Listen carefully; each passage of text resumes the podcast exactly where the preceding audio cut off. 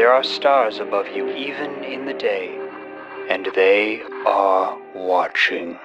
In Glitchhikers fährt der Spieler auf einer endlosen Straße und unterhält sich mit Anhaltern, die er unterwegs aufgegabelt hat.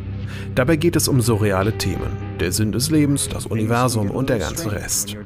Referenzen zu Douglas Adams und David Lynch sind auf diesem etwa halbstündigen Trip durchaus beabsichtigt.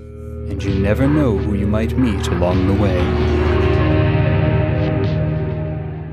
Um ein wenig Aufmerksamkeit auf die Gentrifizierung in Berlin zu lenken, haben die Entwickler von Im Dickicht ein kleines Browserspiel namens Zerstört Zerstört veröffentlicht.